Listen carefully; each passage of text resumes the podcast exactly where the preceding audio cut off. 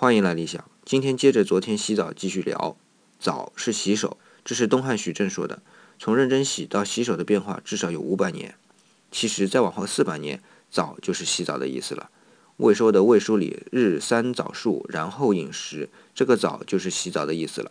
不过是用水冲洗，就是淋浴了，或者用水往身上泼的意思，反正不是盆浴。